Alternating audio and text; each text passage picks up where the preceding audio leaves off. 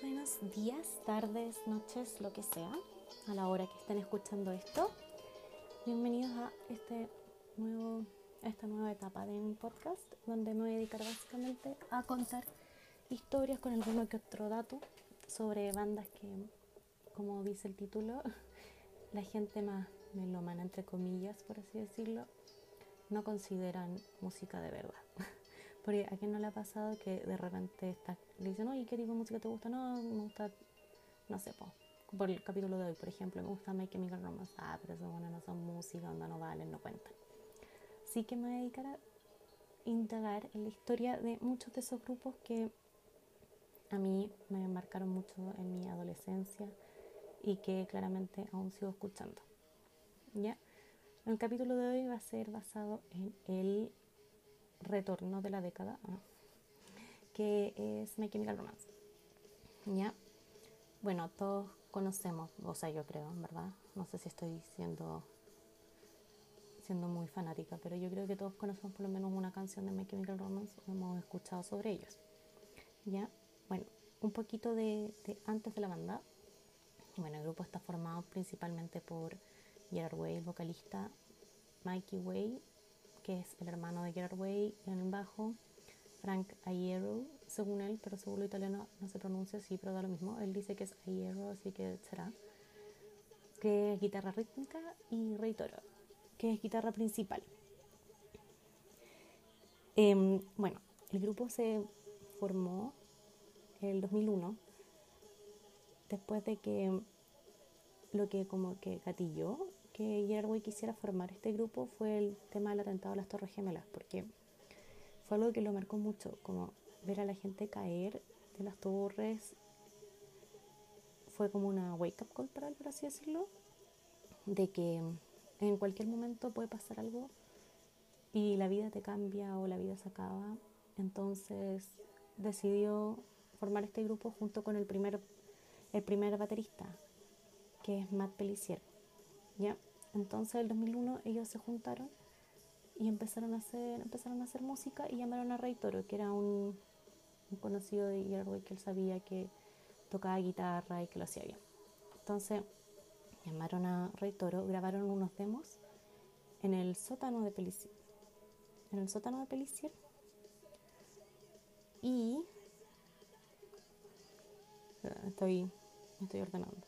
En ese entonces, bueno, Mikey estaba trabajando en una librería y estaba yendo a la universidad. Bueno, Gerard Way se tituló de caricaturista y antes de empezar el grupo él estaba haciendo un internado en Cartoon Network. Entonces, que empezaron, ya, en 2001 se forma la banda.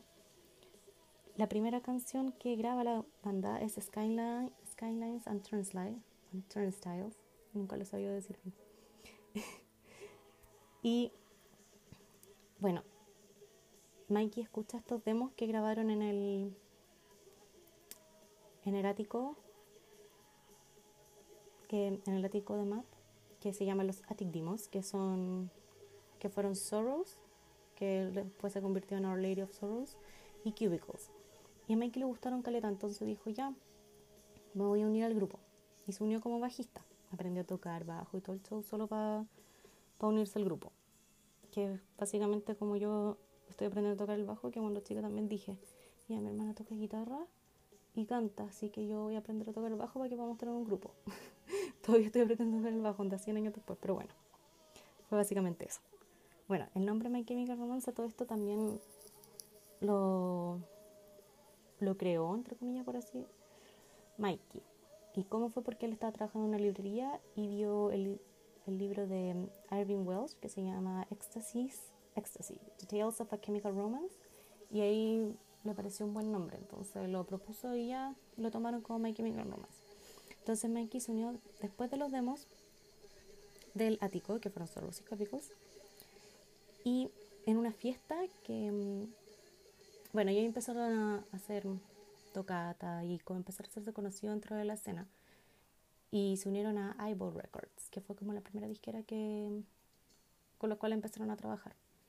Entonces, en una de estas fiestas de Eyeball Records, ellos conocen a Frank Ayero, que Frank, él tenía un grupo antes que era Fancy Prep, y Frank siempre ha estado metido en la escena, ha tenido grupos como desde los 15 años. entonces ya los conocía. Y como ya... Y él era bastante como fanático del grupo, le gustaba entonces siempre los iba a ver ensayar y cuestiones así. De hecho, hay entrevistas que, que dicen que tocaban como dos canciones, aburrían, pero Frankie estaba ahí, entonces decían, no, ya tenemos que seguir tocando porque Frankie está acá, así que tenemos que seguir con esto nomás. eh, entonces dicen, bueno, él partió como un fan, se hicieron amigos, también Frank siempre dice así como, ustedes creen que son los, pero no sé, los fans número uno de My Chemical Romance, no, ese soy yo, onda. Él es el fan número uno de My Chemical Romance, es su grupo favorito, y todo el show.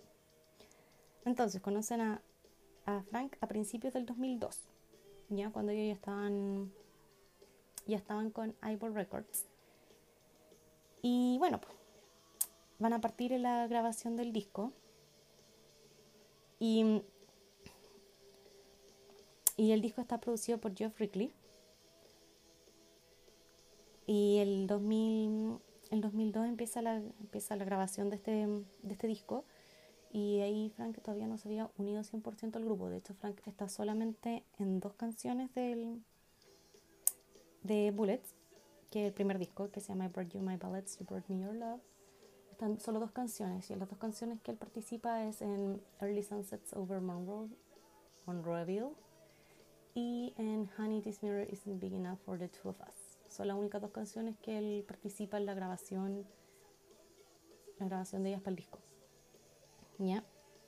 Entonces, eso fue durante el 2002 y se empezaron a ser conocidos por, por las tocatas que hacían en una venue que se llama Bad Daddy y por Pure Volume y por MySpace, que era como básicamente funcionaban las cosas a principios de los 2000. Y bueno, después el 2003 se cambian de disquera, se mm, cambian a Reprise ya para empezar a trabajar en lo que vendría a ser el segundo disco. ¿Ya? Eh, el segundo disco que es Three Cheers for Sweet Revenge. Three Cheers for Sweet Revenge es, yo creo, que lo que. No el disco más grande de My Chemical Romance, pero para mí es el más importante porque fue el que los hizo como internacionalizarse. Porque con Bullets no eran conocidos mucho en no eran conocidos mucho en otras partes del mundo. Era más un grupo local, pero ya con Revenge, por lo menos yo los conocí con Revenge. Así que con Revenge ellos estaban llegando a Latinoamérica, lo cual igual es, es harto porque primero es Estados Unidos, después Europa y después todos los, los continentes misceláneos, como vendría a ser Sudamérica, Asia y todo el show. Entonces ya el 2003 firma con Reprise y para empezar a trabajar en nuestro nuevo disco, que es un disco que está mm, donde Matt Pellicer toca la batería. Matt Pellicer toca la batería de Bullets y de Revenge, pero antes de que el disco saliera... Mm, no, Matt Pellicer sí está en el arte del disco. Ya, no, Matt Pellicer sale las fotos del disco y todo. Pero en junio del, 2000, del 2004, en julio, eh, Matt deja el grupo y todavía no está muy claro por qué dejó el grupo, porque él nunca ha dicho nada, yo creo que obviamente tienen acuerdo y todo. Y mm, ellos tampoco nunca dijeron por qué. Hay varios rumores, dentro de los cuales los principales son que dejó el grupo por porque lo acusaron de que había quemado como la van que les había regalado la abuela de los Ways al grupo para que ellos pudieran irse a sus tours. Y, mm,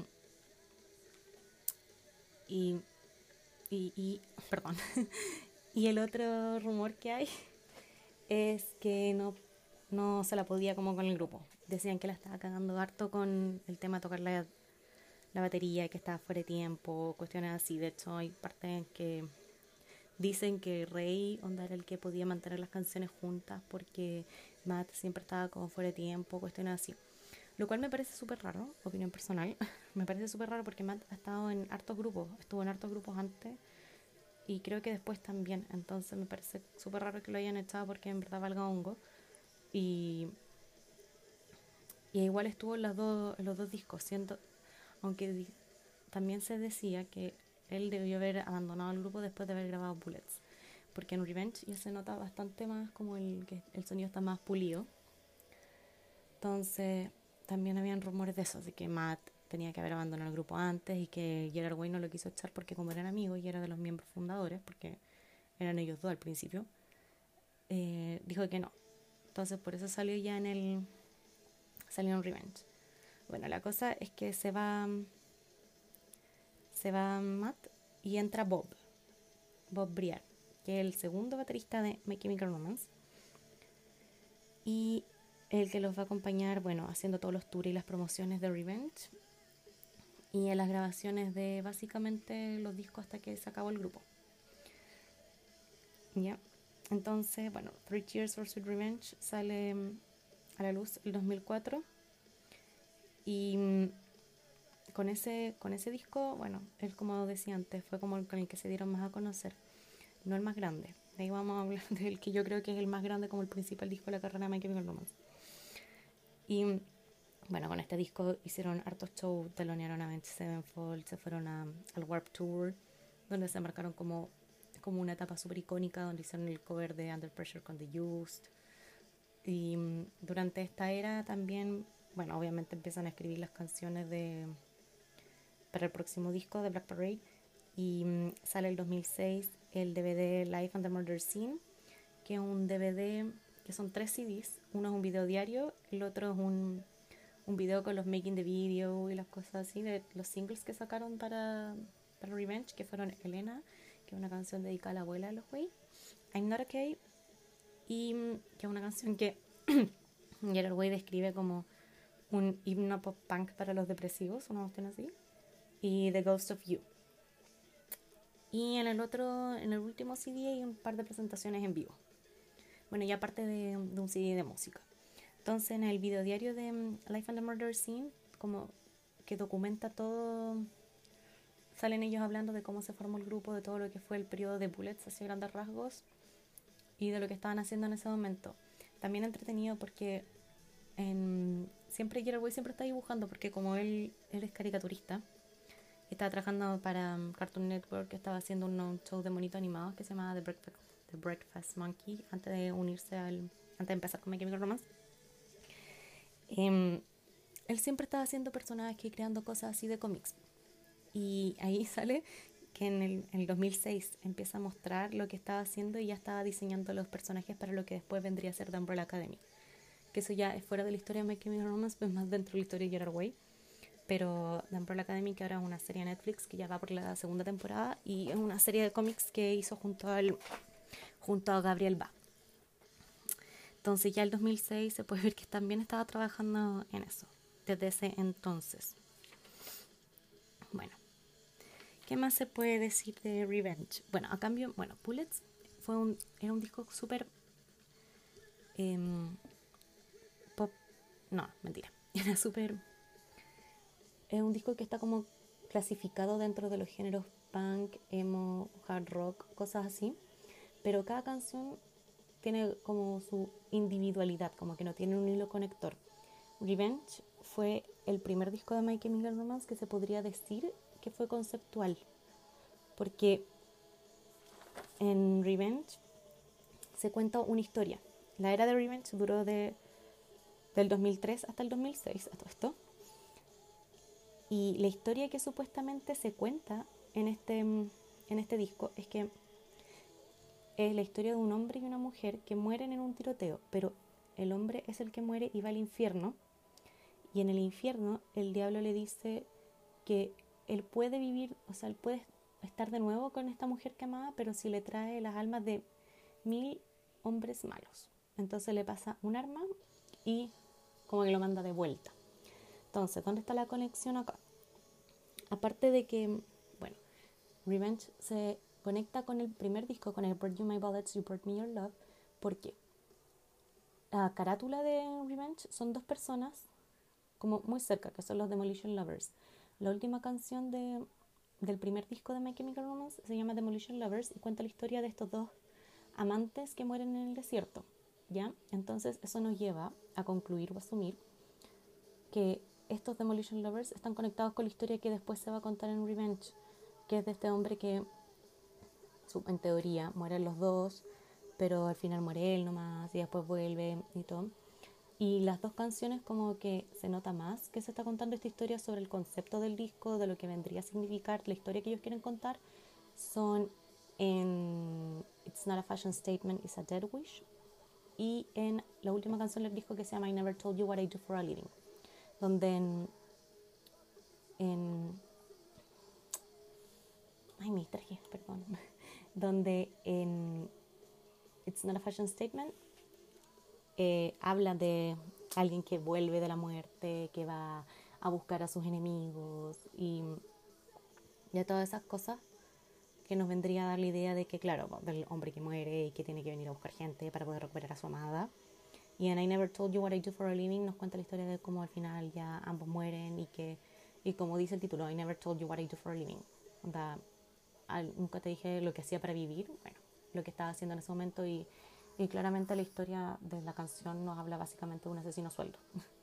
Entonces, eso es como lo que arma el concepto del disco. ¿Ya? El primer disco no es tan conceptual, pero tiene canciones, por ejemplo, como Early Sunsets Over Monroeville, que es básicamente una canción basada en el amanecer de los muertos. Y mm, Vampires Will Never Hurt You, también basada en vampiros, porque en teoría de nuevo, eh, Gerard Way estaba trabajando en unos cómics como con historias vampiras, vampíricas y los rumores también decían que estaba yendo como a muchos clubs nocturnos con la temática vampírica, entonces también sacó como inspiración de ahí para crear esta, esta canción. Em, pero bueno, no es un disco conceptual, Revenge es un disco más conceptual porque todas las canciones igual vienen dentro del mismo tema. Como que uno puede unir las canciones y crear una historia si en verdad te sentáis a hacerlo. Se puede. Em, bueno, eso fue con Three Cheers for Sweet Revenge, que personalmente es mi era, es mi era favorita, My Chemical Romance, que tiene, según yo, las mejores canciones. Pero bueno, según un gusto personal, según, según yo, son las mejores canciones. Quizás no musicalmente, porque en la siguiente era, que es de Black Parade, que es del 2006 al 2009, ellos alcanzaron como otro nivel de musicalidad, que vendría como de composición musical, ya no, porque el primer disco uno se da cuenta que el sonido es más crudo, es más rudo, quizás no tiene tanta tanta parafernalia musical, no sé, quizás las notas son más fáciles, no sé, pero como oyente, como radio escucha, te das cuenta que el, que el disco es como más, más crudo, como que la misma voz de Gerard Way también es más cruda. Después en Three Cheers of Revenge ya las canciones tienen un poco más de profundidad.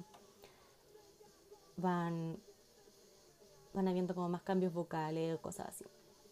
Y después la otra era que la era de Black Parade, que según yo, y según en verdad la crítica y los distintos fans que hay, viene a ser como la era más grande de My Chemical Romance, como la que de verdad ya los dejó arriba de su carrera, ya especialmente cuando sacaron la canción Welcome to the Black Parade, que a mí personalmente no me gusta mucho, o sea, lo encuentro es una buena canción musicalmente hablando, personalmente no me gusta. Em, esa canción lo disparó. Y este sí que es un disco conceptual, porque hasta, bueno, en Revenge también todos estaban dentro de su, de su personaje, todos tenían sus trajes, siempre todos con sus trajes característicos aunque muchas veces era Gerard Way más vestido eterno y los otros así como con polera y jeans demás, pero también todas las sesiones de fotos eran así como con los ternos, las corbatas rojas, los chalecos antibalas, lo típico. Y en The Black Parade cambiaron todo eso, pasó la mayor traición que pudo haber hecho Gerard Way conmigo, que fue cuando se cortó y se tiñó el pelo blanco. Se iba hasta a afeitar las cejas, pero no lo hizo. lo detuvieron. Y tienen estos trajes como de, mm, de militares antiguos, no sé, no, no de militares, pero bueno, del desfile negro que vendría a ser, que es básicamente los que te vienen a buscar cuando te mueres. Y este disco tiene distintos distintos personajes, que sería el paciente, la madre guerra, la muerte y bueno, el desfile. Y cuenta la historia de un paciente que está terminal de cáncer. De hecho, hay una canción que se llama Cáncer, el disco parte como The End, Dead, y te va contando como toda la historia de eso. Y estas canciones sí que, claro, les podía encontrar la conexión al toque. Es un disco conceptual. Aquí se nota más. se nota más que se cuenta una historia y se nota más que Gerard Way en el escenario no es, no es Gerard Way, sino que es un personaje. Es lo mismo que yo, que yo siempre pienso, porque por ejemplo uno tiene el Gerard Way de Bullets, el Gerard Way de Revenge, que todavía tenéis como algo de, de Bullets, entonces como, o sea, como de, de él, pero acá es un personaje totalmente distinto, como que se separa de lo que vendría a ser el vocalista.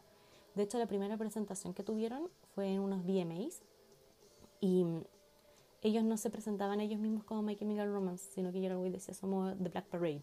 Entonces fue muy chistoso porque fueron los VMAs y toda la gente decía, ah, ya, era My Chemical Romance y la cuestión.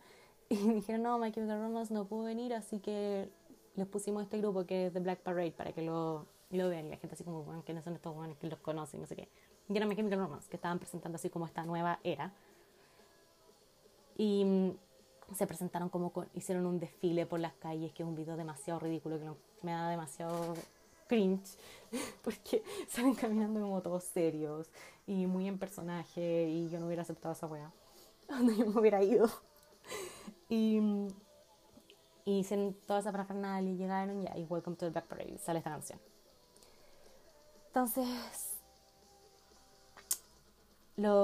este CD de Black Parade, este álbum perdón, eh, Gerard Way nunca vio a My Chemical Romance pasado de Black Parade, como que según él ya habían dado todo lo que tenían que dar, no había nada más que hacer.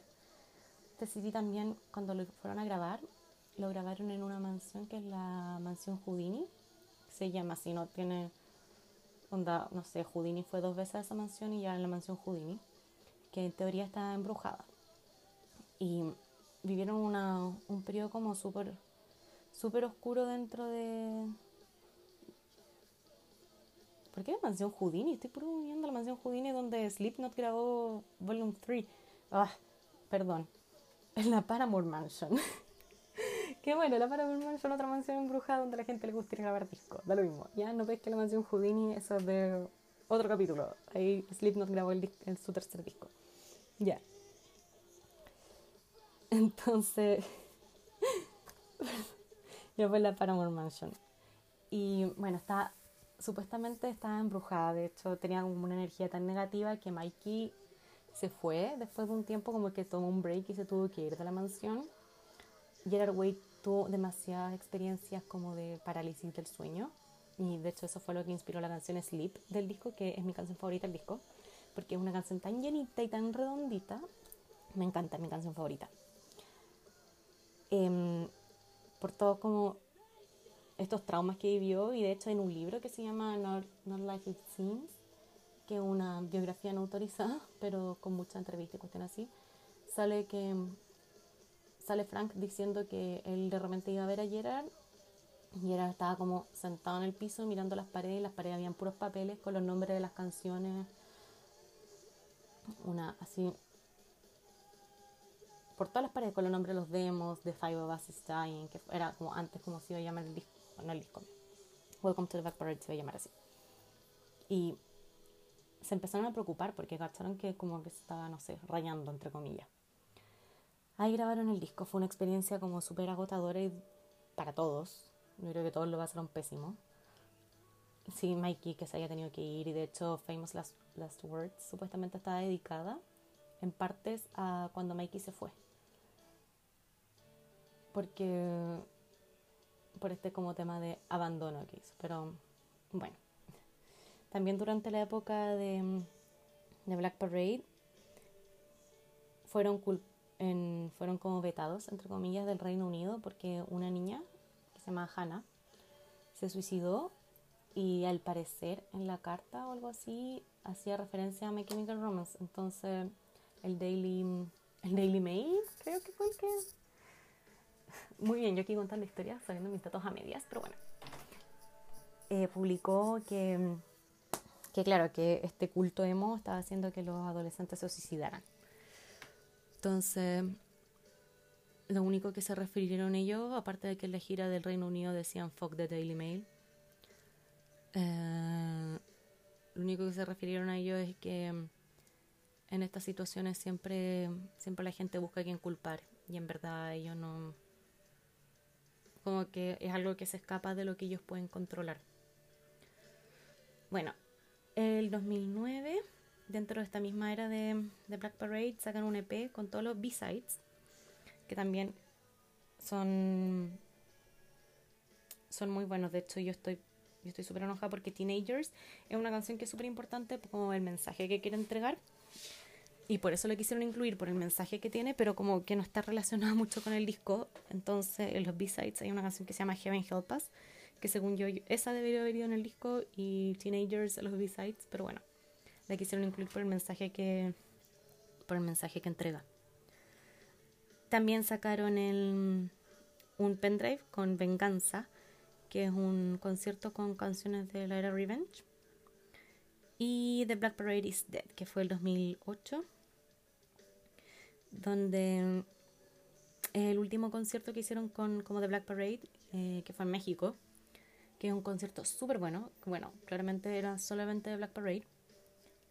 Y incluye también un live en Hoboken.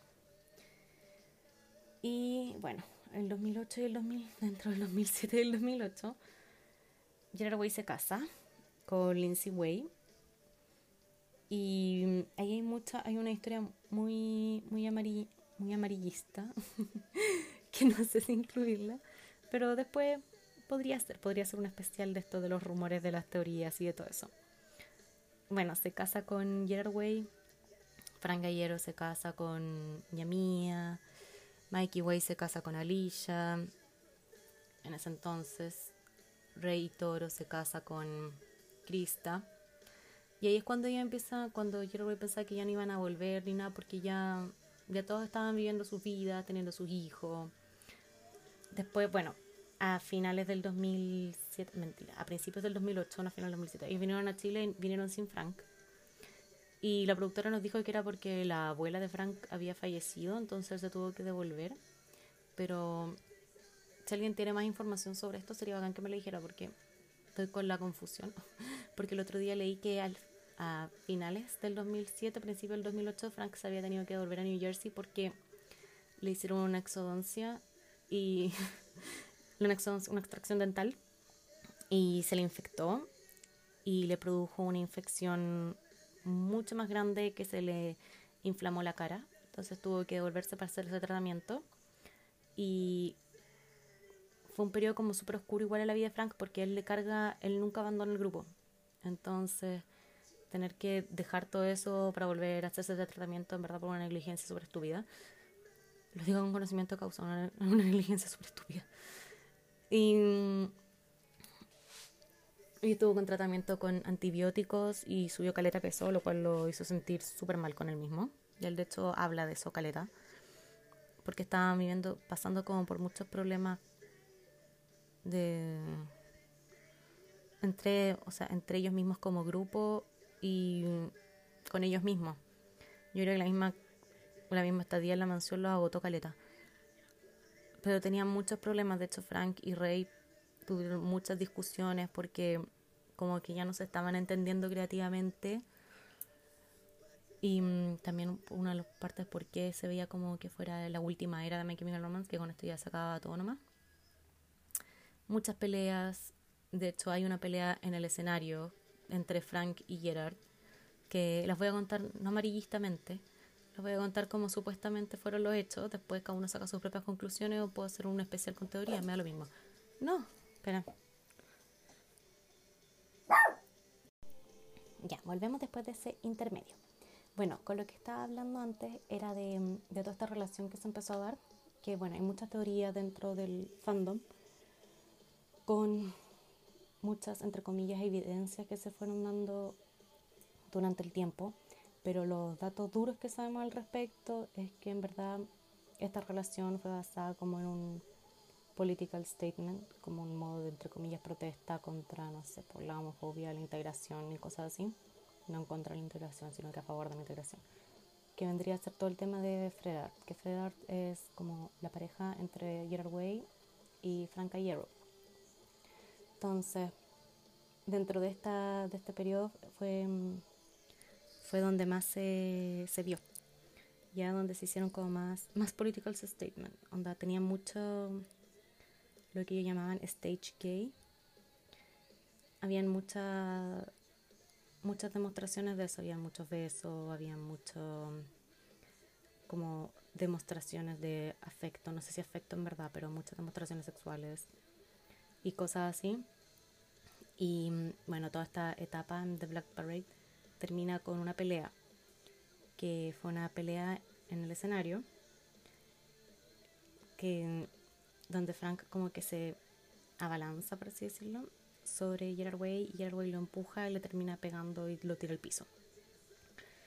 Entonces, los rumores dicen que, claro, que esta pelea se dio porque Lindsay, que la, la futura esposa de Gerard Way, yo creo que en ese momento ya están, no, no están casados todavía, eh, le dice que esta cuestión con Frank tiene que parar. De hecho, hay demasiados rumores entre, con Fred, o sea, con Frank y Gerard y Lindsay. Son un montón de rumores que en verdad serían, yo creo que fácil una hora hablando de, ese tema nomás. Así que si después quieren que me adentre en todo lo que vendría a ser lo amarillista de My Chemical Romance, lo puedo hacer. Pero no, no, no lo voy a hacer ahora donde me estoy pasando más como en la historia. Entonces, bueno, tuvieron esa pelea y después Gerard Way se casó con Lindsay se casaron como en un backstage, no hubo como nada invitado, como que fue ayer, o sea, fue como Rey, ni siquiera me acuerdo si estaba Mikey y Frank no estaba. Y mm, después de eso fue el show de Live in Again, que es el segundo show que sale en el The Black Parade is Dead. Y ahí donde está el infame Lie to Me, que cuando en vez de I'm not okay, Frank en vez de decir Trust me, dice Lie to me. Entonces ahí todos los Frerardis se volvieron locos. Porque justo andaba, justo se casó y Frank no supo, entonces dijo lie to me. Y bueno, súper entretenido en verdad. En verdad súper entretenido leer todas esas cosas. Y bueno, pues volvemos ya al final de lo que vendría a ser Black Parade, que ya se veía como un ciclo cerrado. Frank que tuvo ese problema de la infección oral, donde tuvieron muchos problemas, ya, ya estaban peleando mucho con sus adicciones con trastornos alimenticios. De hecho, Way, por eso después, la era que viene después, él estaba como tan flaco por un trastorno alimenticio, por adicción a las drogas y todo eso. En el 2009, bueno, sacan Desolation Row, que es un cover de una canción de... Se me acaba de olvidar el nombre de este cantante. Y me acuerdo perfecto quién era. No puedo creer que se me haya olvidado. Siempre se me olvida el nombre de este cantante. Bob Dylan.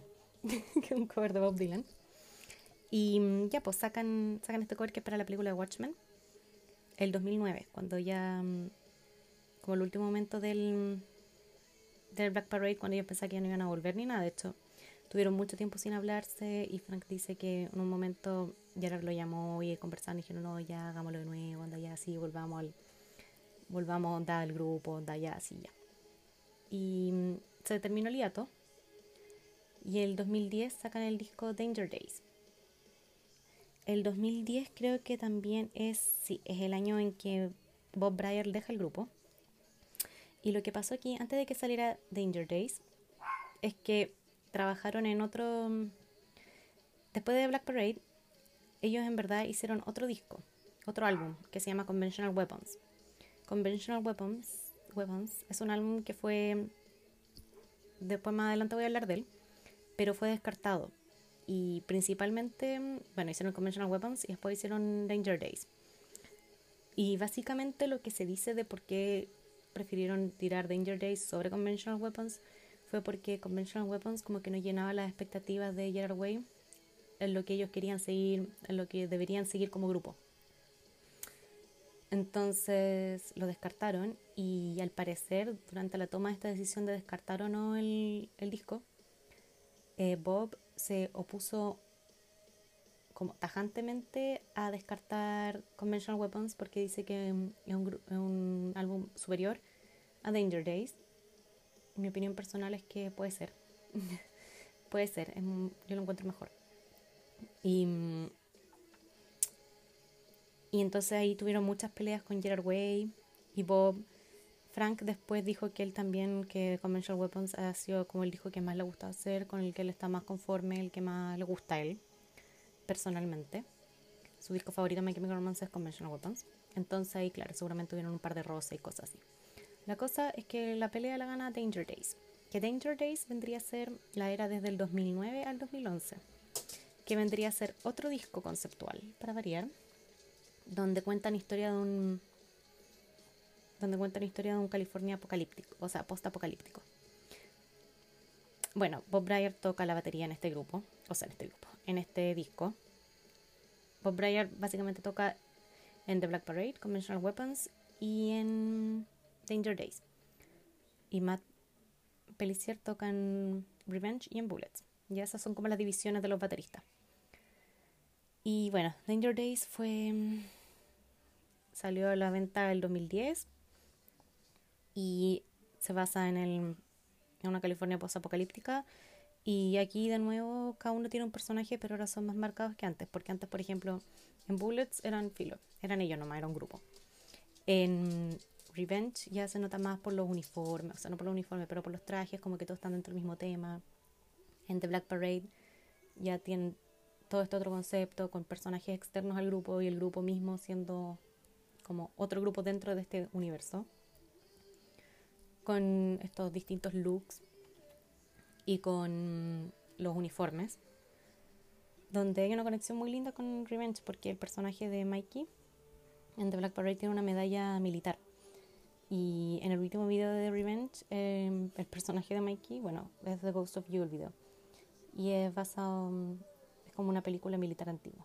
Entonces ahí el personaje de Mikey muere. Entonces muy, muy entretenido que después su personaje en The Black Parade tenga una medalla militar. Es como que, como si fuera lo mismo, como si fuera su continuación como que en verdad al morir te unes al Black Parade. Bueno, volviendo a Danger Days, acá ya son cuatro personajes. Gerard Way va por el nombre de Party Poison. Eh, Rey Toro va por el nombre de Jetstar. Frank es Fangoul. Y Mikey es Cobra Kid. Entonces, lo, la principal historia que se cuenta acá está en los videos de Nanana y el video de Sing que son estos como cuatro personajes que son que están peleando contra las Better Living Industries, que son como los que se apoderaron entre comillas del mundo y mm, son como los malos, son como la empresa que se apoderó de este mundo y tienen y tienen como todo el resto de la gente bajo su control. Y, y ellos, Party Poison, Jetstar, Fungold y Cobra Kid son los Killjoys que son los que están tratando de derrocar este, entre comillas, gobierno. En el 2013 sale el cómics, que es The Real Lives of the Fabulous Killjoys, que se trata de la vida después de que los Killjoys mueren, porque en el último video, que está en Sync, porque creo que son tres videos nomás los que sacaron, o por lo menos fueron tres los que llegaron para acá, que son Nanana Sing y The Kids of Yesterday, from Yesterday. Y en Nanana y en Sing, el, en la historia de los Killjoys y al final de Sing mueren. Entonces, en el cómics que sale después, que de autoría claramente de Way, cuenta la historia de lo que pasó después. Entonces ahí uno se hace más la idea de que es Better Living, de que es solo Scarecrows, de que, de que es todo lo que pasa. Porque el mismo disco, el disco viene bien ordenado como un programa de radio, ya que está narrado por Doctor Death. Entonces, en todos los intermedios, Doctor Death, no sé si han visto el video de Nanana, pero al principio sale alguien hablando que dice, the, future is bulletproof, the aftermath is secondary, como que va narrando lo que pasa, y hace Doctor Death. Entonces, dentro del mismo álbum, cuando tú lo escucháis, él te va contando más o menos lo que va pasando y tú te vas haciendo una idea. Entonces, las canciones, claro, todo el álbum está basado en cómo escapar de este mal lugar con alguien que amas. Entonces, eso es lo que de lo que se trata este disco. Y bueno, se va armando así como un programa de radio. Entonces después en el cómics también se puede ver, se puede ver por qué, o sea, no por qué, se puede ver más de esto. O sea, quién era Doctor Death, quiénes son los Killjoys, quién es esta niña de la que tratan de salvar de los Scarecrows, qué son los Scarecrows, qué es Better Living, qué son los Sex Robots. Y todas esas cosas porque cada uno tiene su distinto. Por ejemplo, hay una canción que se llama Destroya que Destroya en verdad es el como el dios, entre comillas, que tienen unos personajes dentro de este, de este universo de los Killjoys que son los sex robots. Entonces, como que te, te deja más, más redondito todo lo que vendría a ser el concepto del álbum. Este, este disco, personalmente, em, yo lo encuentro, lo encuentro bueno, es un buen disco.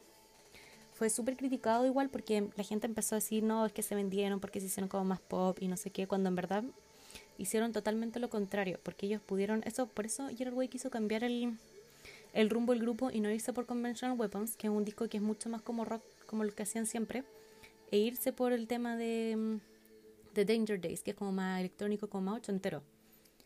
Porque lo que se esperaba de ese grupo, que después de llegar a un peak que fue The Black Parade, siguieran explotando este mismo tipo, este mismo modo de hacer música. Pero lo que hicieron al final fue hacer un cambio totalmente en 180 grados e irse por Danger Days y no por Conventional Weapons.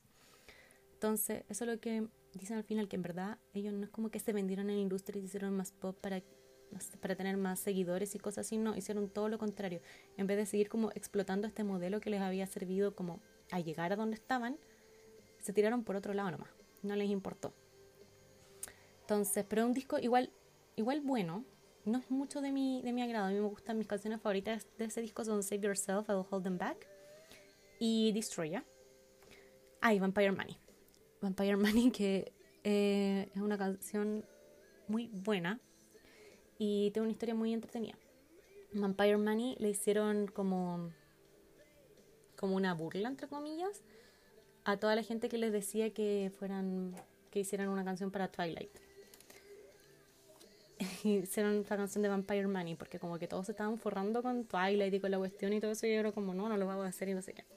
Y como dato rosa, Twilight en verdad nació como una fanfiction de. Una fanfiction de My Chemical Romance. Donde es como.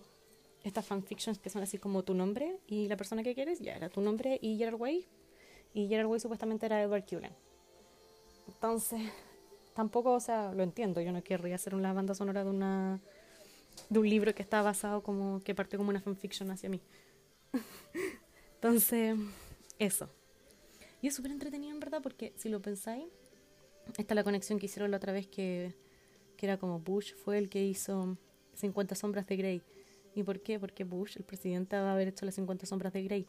Es porque en el 2011, o sea, el 2011, el 2001 fue el atentado, lo cual gatilló que se hiciera My Chemical Romance. My Chemical Romance inspiró Twilight y Twilight inspiró 50 sombras de Grey. Entonces, ¿cachai? Todo está conectado. Todo es un círculo en este mundo. Bueno, eso con Vampire Money. Y, y el 2011 sacaron un disco, un EP, que no está como en ninguna parte. Está en, no sé si está en Apple Music, creo que me metí a buscarlo y habían, creo que sí, creo que hay como dos canciones, pero subidas como ilegalmente. No está en Spotify, está subido en YouTube ilegalmente. Que se llama The Mad Gear and the Missile Kid, que son como tres canciones, si no me equivoco sobre un grupo como paralelo, o sea, no un grupo paralelo, es, es My Chemical Romance, pero el grupo dentro del universo Killjoy. Es como, ellos lo describen como la música que escuchaban los Killjoys en su auto. Entonces, esto salió en una edición especial del disco que venía con una caja, con un antifaz, con una pistola y todo. Entonces, eso fue lo que hicieron durante esta era. Y bueno, y también los Fred Artists también siguieron alimentando sus teorías y cosas así que, en verdad son muy entretenidas. Y las que se dan por Danger Days también son muy rebuscadas, como que hay, buscan pistas, está en el buzón del videoclip, es, muy entretenido. Así que si quieren un día puedo armar un, un episodio al respecto. bueno, entonces, ¿qué hacen? Pues si no tienen baterista, ya que Bob grabó todo y se fue. El 2010 llega mm, Mike Perdicone, que va que es el baterista de tour de ellos. Pero él está solamente del 2010 al 2011, porque el 2011 de nuevo lo echaron. Lo echaron del grupo porque lo pillaron robando. Entonces ahí después se unió el último baterista de tour, que es Jared Alexander. Y mm, bueno, sigue esta época, la época de Danger Days. Y dentro de Danger Days siempre como todas las entrevistas que se hacían y cosas así.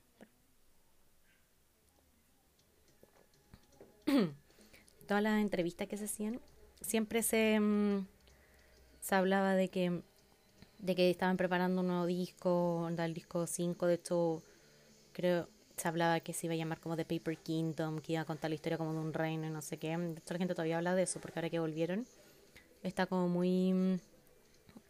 Como que todo el mundo piensa que podrían volver con ese disco ahora después. O sea, no todo el mundo. La pequeño porcentaje de gente que cree que va a sacar nueva música piensa que podría ser eso.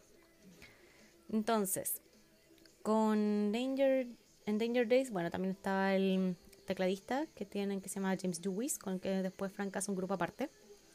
Que en otro, en otro capítulo aparte voy a cubrir todos los proyectos que ha tenido que ha tenido Frank, porque también el 2009, si no me equivoco, estuvo, tuvo su primer grupo aparte dentro de My Chemical Romance que se llamaba Leathermouth.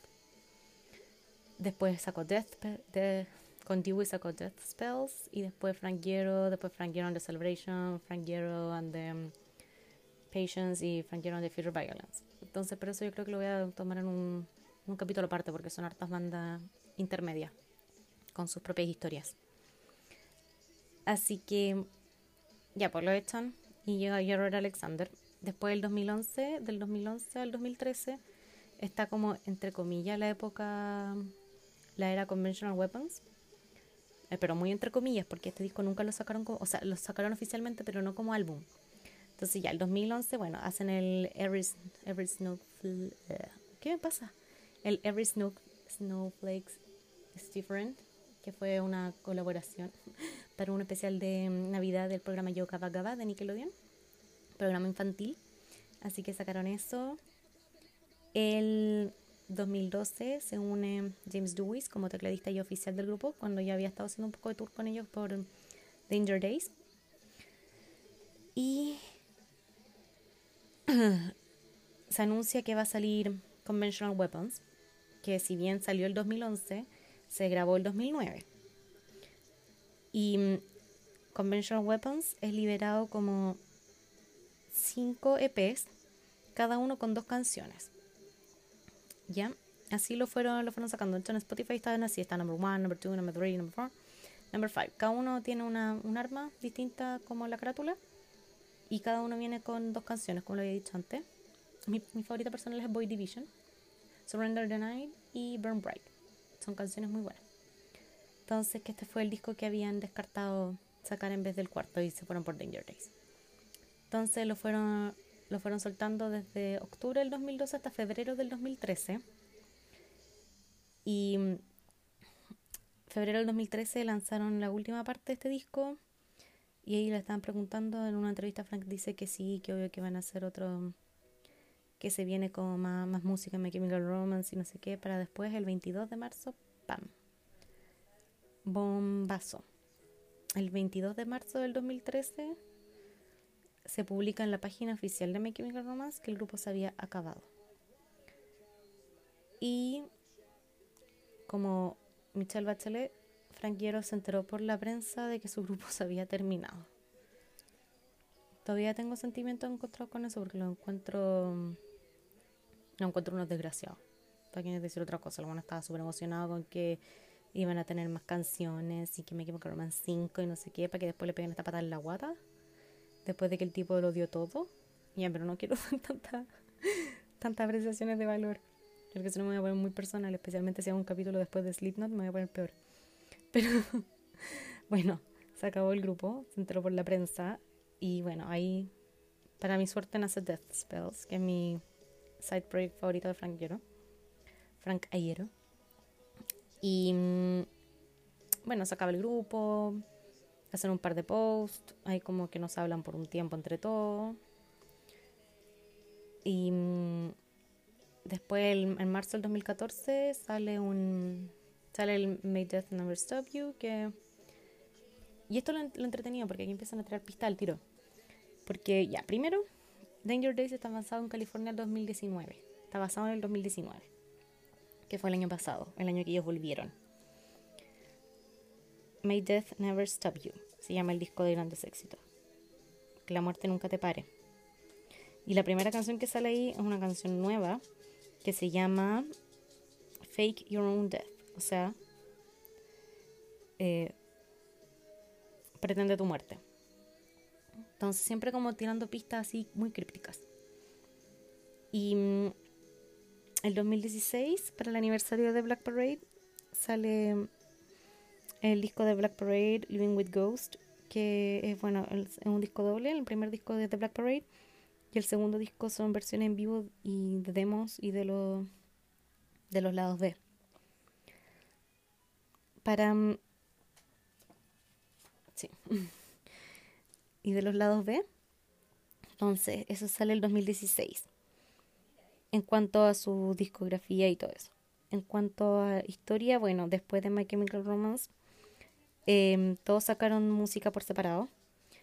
Eh, Toro saca Remember the Laughter, un disco como solista. Eh, Gerard Way saca Hesitant Alien, también su disco como solista y se dedica más que nada a hacer cómics, trabaja trabajando para DC, trabajando con Doom Patrol, trabajando claramente en Umbrella Academy, en sacar después la serie. Mikey Way, Mikey Way se separa de su esposa, de Alicia. Tiene un millón de problemas con la droga. Lo que sí no me acuerdo, fake fan, fake fan alert, eh, si esto fue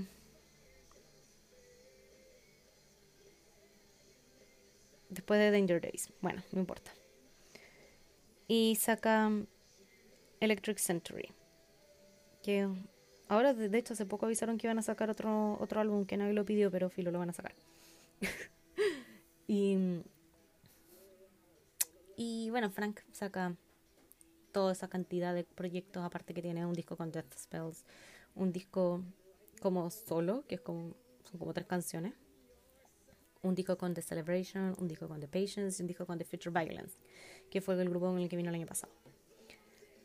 Y mm, de ahí, bueno, todo el rato, obviamente todo, durante todo este año le preguntaban si iban a volver, si sí, si no, si no, bla, bla, bla.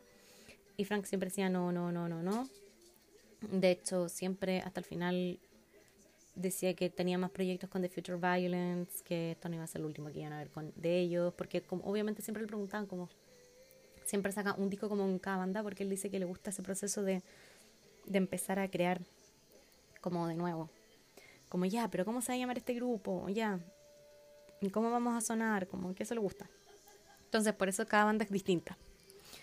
Y mm, bueno, pues hasta que el, el 31 de octubre del 2019 se lanzaron el aviso que, claro, que iban a volver el 2019, como lo habían dicho. De hecho, de hecho, había una... De hecho, le decían a Frank en un post en Twitter, así como, oye, pero ¿por qué onda? Como nos mentiste a todos, como con un recuento de videos sobre, sobre cómo no iban a volver nunca. Y Frank decía así como, lo han estado usando poleras que hice en California 2019 desde el 2008, no, ya no del 2008, pero desde el 2010, así como han estado años usando poleras que hice en, 2000, que hice en California 2019, bueno, aparte de las cuestiones de Fake Your Death y todo. Supuestamente el 2017 fue que ellos se reunieron y se pusieron de acuerdo con que iban a con que iban a empezar a hacer el grupo de nuevo. Entonces, el 2017 supuestamente tuvieron esa reunión. Y y ya, pues, entonces en octubre salió el tema de que de que claro, el return y todo. Y ahí lanzaron lanzaron la fecha del concierto que fue en en diciembre, que fue en diciembre en The Shrine, una venue en Los Ángeles, que fue el primer concierto en año. Ay, perdón, estoy en mi casa, cuarentena.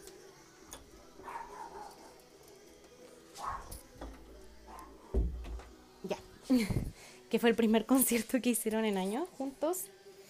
Y,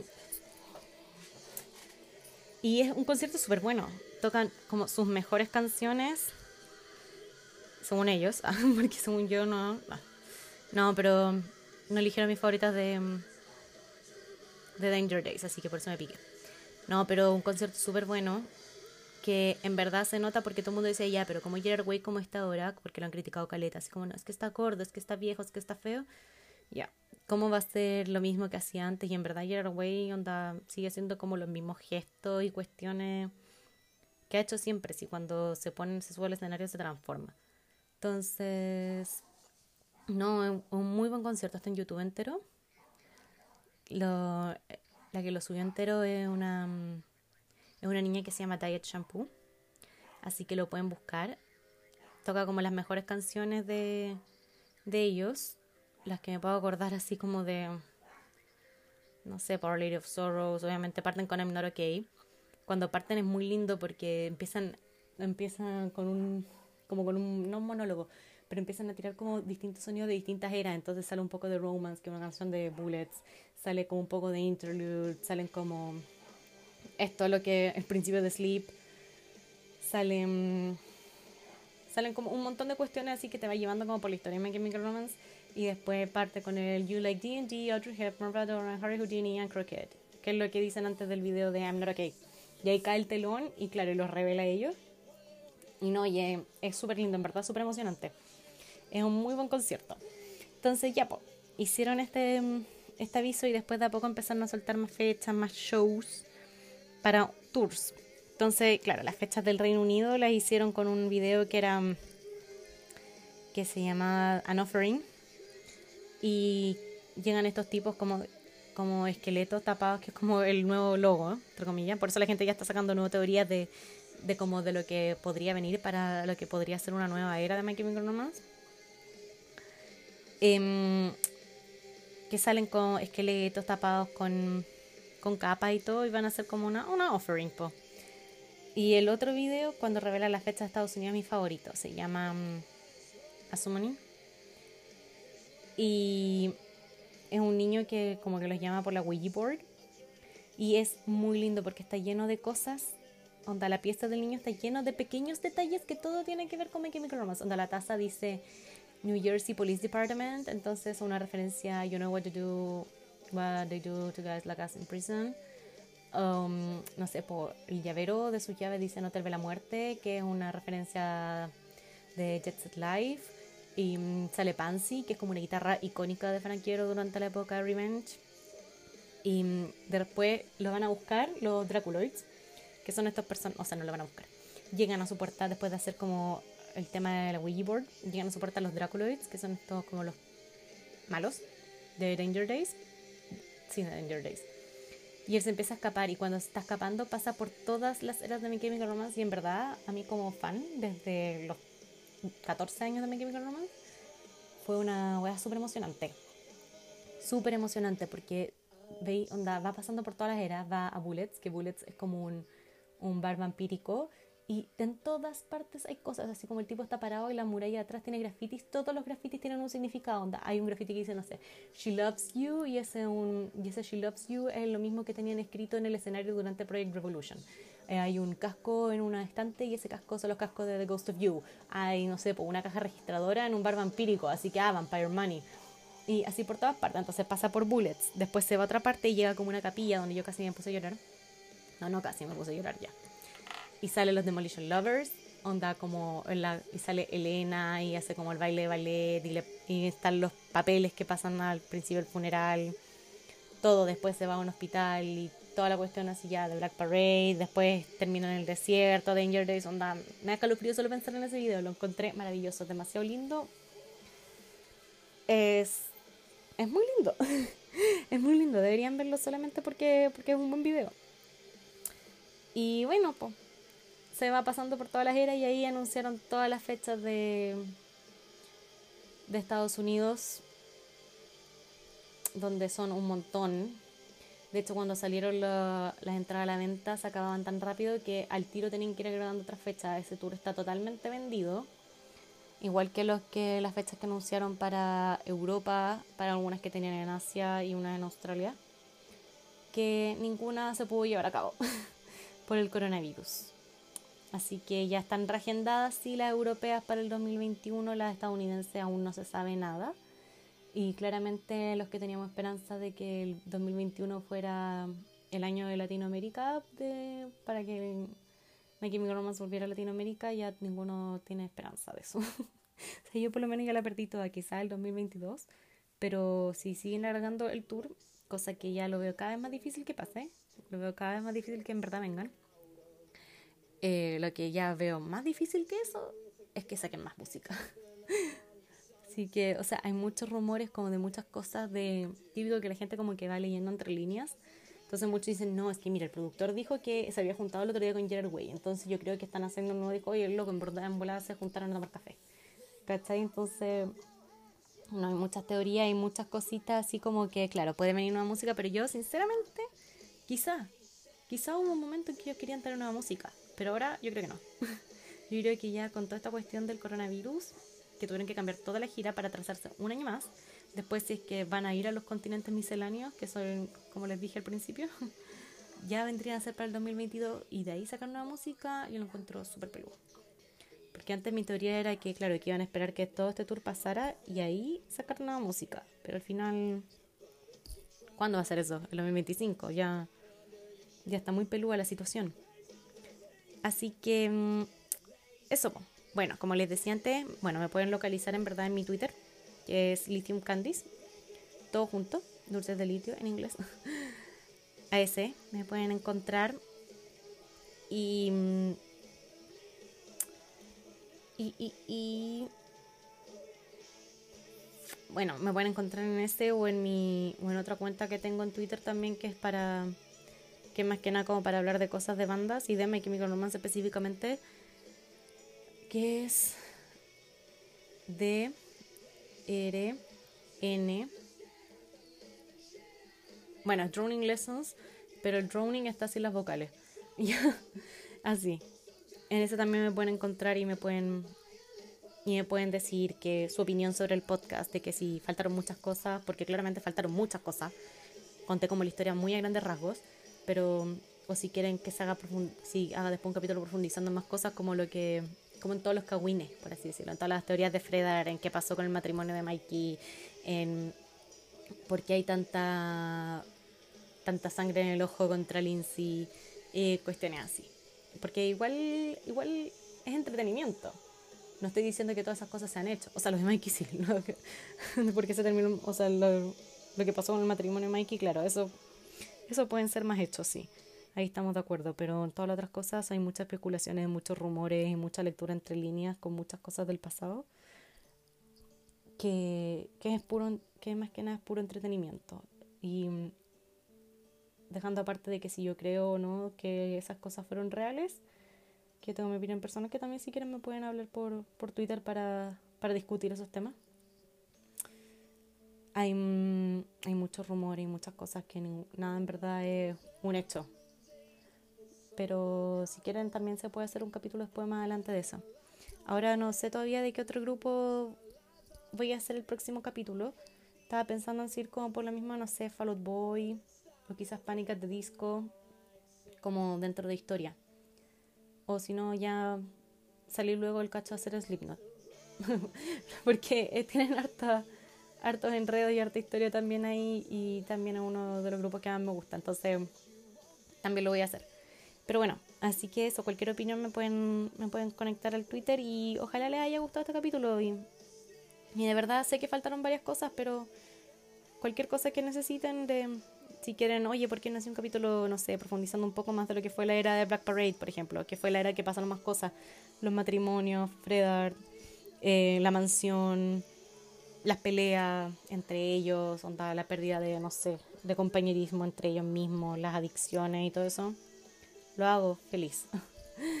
y, y bueno, pues también como decía, también voy a hacer un capítulo especial para todos los proyectos aparte de, de Frank, que si bien ahora hice como una pincela, pincela más que nada general, como para que sepan que existen.